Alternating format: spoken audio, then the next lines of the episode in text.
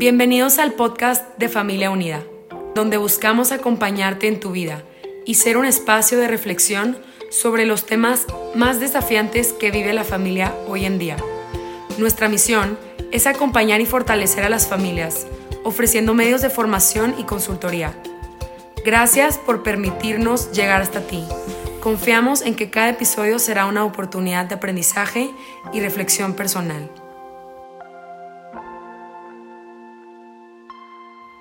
Agradezco mucho la invitación de Familia Unida a formar parte de este podcast acompañándote en tu vida. Soy Lucía Legorreta, presidenta nacional de CEFIN, Centro de Estudio y Formación Integral de la Mujer, institución que por más de 25 años nos hemos dedicado a la formación sobre todo de mujeres de escasos recursos. Yo vivo en la Ciudad de México y he colaborado ya ¿sí? por varios años con Familia Unida. Me da muchísimo gusto darles la más cordial bienvenida a este podcast Retos del Matrimonio, en el cual, eh, el cual está compuesto por cuatro capítulos. Ya hemos visto tres de ellos, el camino al matrimonio, comunicación, el reto de siempre, el arte de discutir en la pareja y el día de hoy, un tema difícil, pero un tema real. ¿Se puede perdonar una infidelidad? ¿Tú qué opinas? Bueno, pues es una de las preguntas más, más difíciles que podemos nosotros eh, responder, ya que cada relación de pareja pues es única, es irrepetible. Como bien se dice por ahí, ¿no? Cada cabeza es un mundo y en este caso son dos las cabezas. Y no cabe duda, eso sí, no tengo la menor duda, que la infidelidad es una de las situaciones pues, más difíciles por las que puede atravesar una relación de pareja. Y lamentablemente cada vez es más común. Yo me he topado con gente cercana, no tan cercana, que ha vivido esta situación y créame que es algo muy fuerte. La confianza es algo que tarda años, años en construirse y tan solo un segundo en derrumbarse. ¿Qué hacer en estos casos? ¿Tú qué opinas? ¿Se puede perdonar? ¿Volverá a ser lo mismo? Y a veces la solución más fácil a la cual muchas parejas recurren es el de la separación o el divorcio.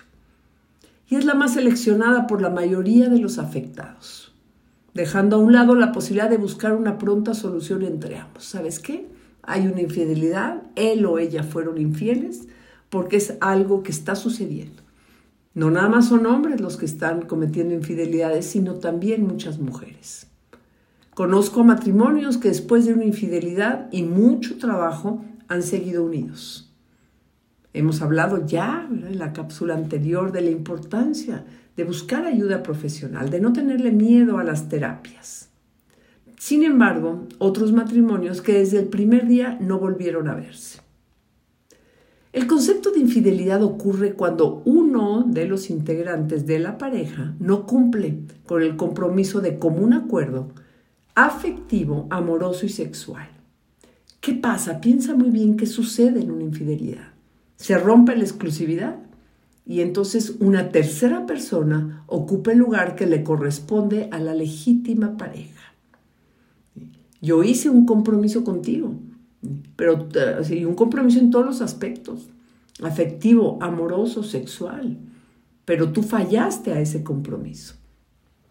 Y cabe aclarar, y esto, bueno, probablemente pues no les va a gustar a muchos, pero que la infidelidad no es solamente cuando han existido relaciones sexuales con una persona fuera del matrimonio, lo cual es definido como adulterio, que viene de adulterar o cambiar el estado natural de una cosa, sino también la hay de tipo afectivo. ¿A qué me refiero con eso, bien? Es cuando le das el lugar a esa tercera persona en lugar de tu pareja. ¿En qué? En prioridades, en atenciones, en sentimientos o emociones, aunque no haya existido un contacto sexual. A veces decimos, es que no ha habido, no, bueno, no. Pero ¿qué pasa? Afectivamente, no tiene ese lugar primordial tu pareja. Por lo tanto, la infidelidad es cuando un hombre o la mujer crea una relación de carácter afectivo o sexual con otra persona que no es su pareja. Y ya sea en el matrimonio, en la unión libre o también en el noviazgo. Cuidado si me estás escuchando, novio y novia. Ahora, no todas las infidelidades son iguales, no podemos hablar, ¿verdad? En general. No es lo mismo la aventura de una noche, por ejemplo, que una relación paralela de años. No es lo mismo una persona desconocida que alguien muy cercano, familiar o amigo. No con esto justifico la infidelidad, pero sí partimos de la base que hay diferentes tipos de infidelidades. Pero más allá de estas diferencias, una infidelidad siempre duele y surge la interrogante, ¿perdonar o no perdonar?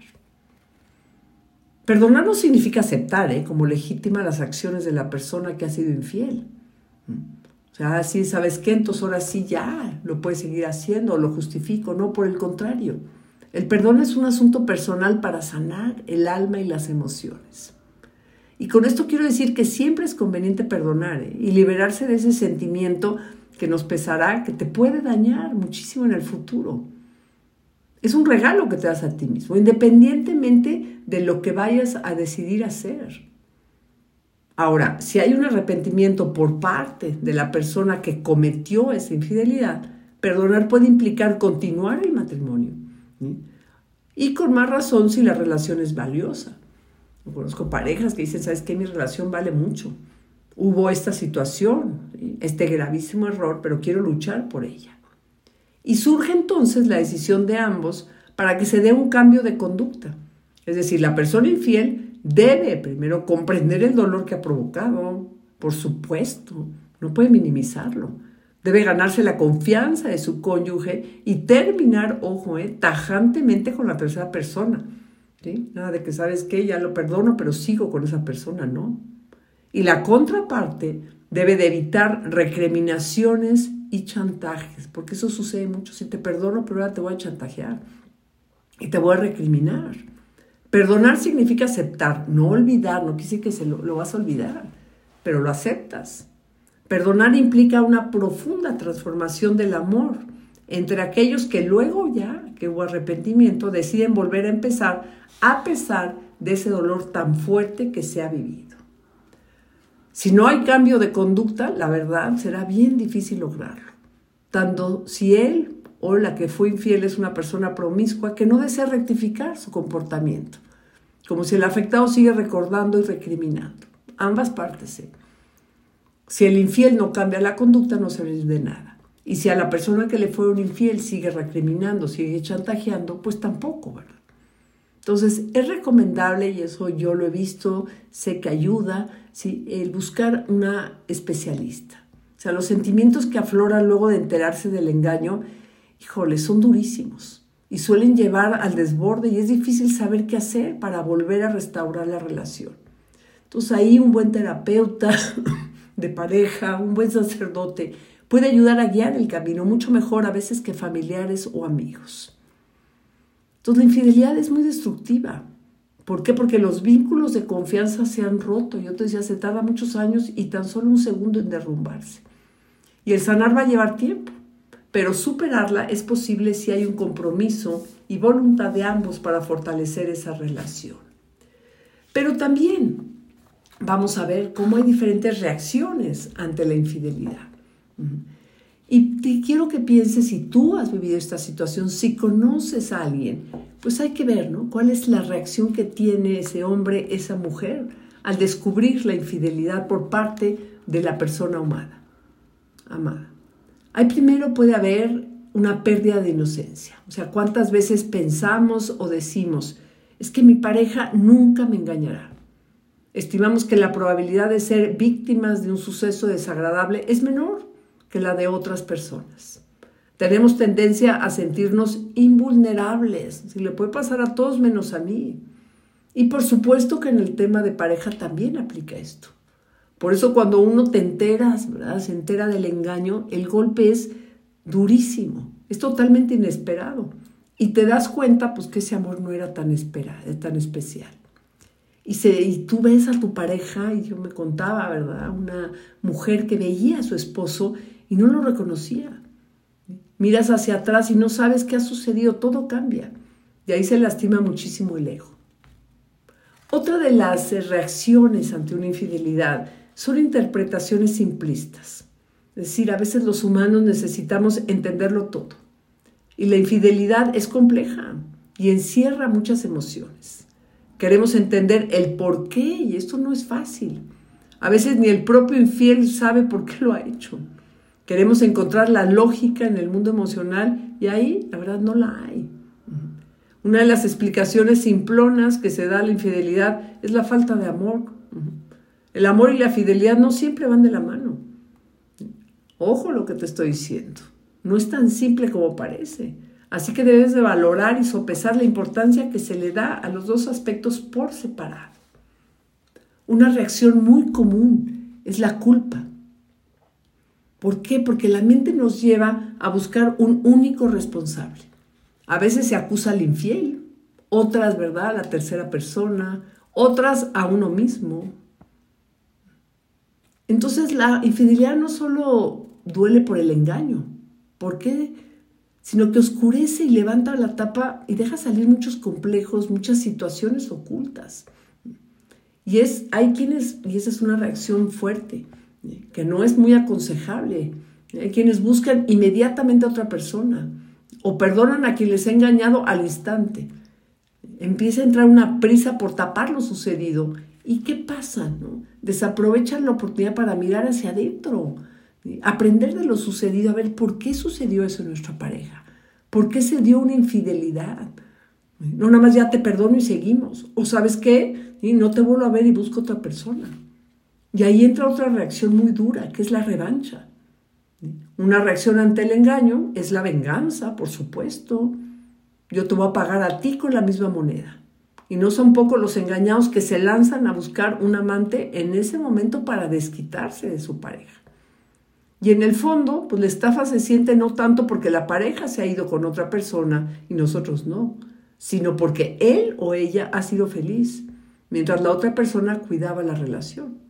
Entonces, la venganza, ojo, no es ir a buscar un sustituto, para nada, sino buscar tu propia felicidad. Y la última de las reacciones ante una infidelidad es la llamada paranoia o espionaje, ¿no? O sea, cuando esa persona es esposo, es esposa, al darse cuenta que la persona que se tiene delante es capaz de decirte una mentira. Entonces enfocas la realidad totalmente diferente. Y puedes empezar a vivir una paranoia.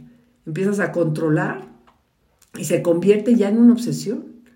Y aunque la pareja ya te prometió que no vuelve a ser infiel, empieza la vigilancia eterna y te va a convertir esa situación en una, en, una desgracia de vida. ¿Cuál es entonces la única salida para perdonar una infidelidad? Es la confianza. Y no en la otra persona, ¿eh? sino en nosotros mismos. Confiar en que si en el futuro vuelve a engañar, sabremos afrontarlo. Y en, vez de lograr, ¿verdad?, invertir ¿verdad? en estrategias de vigilancia, la mejor salida es hacerlo uno mismo, es fortalecerte tú mismo. Y aquí voy a hablar de algo que lo he visto, me consta, en parejas que han sufrido esta situación tan dura de la infidelidad, pero que viene un fortalecimiento. Es decir, hay un acercamiento sincero y la relación lejos de romperse se fortalece, siempre y cuando, por supuesto, los dos estén dispuestos a cambiar. ¿Y cuál es la única salida ante una infidelidad? Es el perdón. Es el único final feliz de una infidelidad. Y a poco, y acuérdate, perdonar no significa forzosamente reconciliarse. No necesariamente tienen que seguir juntos ese hombre y esa mujer. Se puede perdonar y seguir, y se puede perdonar y romper. Disculpar significa hacerse un regalo a uno mismo, el mejor regalo que nos podemos dar. ¿Qué quiero decir con eso? Quitarte el resentimiento de encima. Acuérdate, resentimiento es volver a sentir, acordándome una y otra vez. Y el resentimiento no superado convierte la infidelidad en un dolor crónico. Perdonar significa pasar la página. Yo sé que no es algo que se pueda hacer instantáneamente. El dolor inicial nadie lo quita. ¿eh? Y para superar el resentimiento, para pasar esa página, se debe de subir un escalón. Hay que mirar la situación desde más arriba, comprender la, la naturaleza humana y asumirla. Y también acercarte, pedir ayuda espiritual y como hemos dicho, ayuda profesional para poder perdonar sinceramente a esa persona y poder continuar la vida juntos. No es fácil para nada superar una infidelidad, pero con el perdón, y yo estoy convencida, se puede lograr. Conozco a, parejas que lo han hecho y ahora son felices. Pregúntate, si tú has vivido esa experiencia, si conoces a alguien experiencia, ¿cuáles han sido las reacciones ante esa infidelidad? Y recuerda que más que buscar culpables, se trata de tener la madurez necesaria para enfrentarla, que no vuelva a ocurrir y sobre todo lograr vivir en paz y en armonía. Muchísimas gracias a todos ustedes por acompañarme en este capítulo del podcast titulado Retos del Matrimonio. Te invito a que no te pierdas el quinto y penúltimo capítulo de este podcast en donde trataremos dos temas sumamente importantes. El primero de ellos, los celos, sentimientos tóxicos. El celoso ama más, pero el que no lo es, ama mejor. Sabemos que los celos son normales, pero en exceso demuestran una gran inseguridad y definitivamente afectan la relación de pareja. Y también tocaremos un tema sumamente importante, cómo llevarte bien con tu familia política, cuando un hombre o una mujer toma la decisión de compartir su vida en pareja, no solo lo hace con el ser humano. Quiéralo o no, la relación también va a incluir a la familia política. Y si no se maneja bien, puede contribuir a terminar con la relación de pareja. Así es que aquí te espero, no te lo puedes perder. Soy Lucía Legorreta y te mando un fuerte abrazo con mucho cariño. Hasta pronto.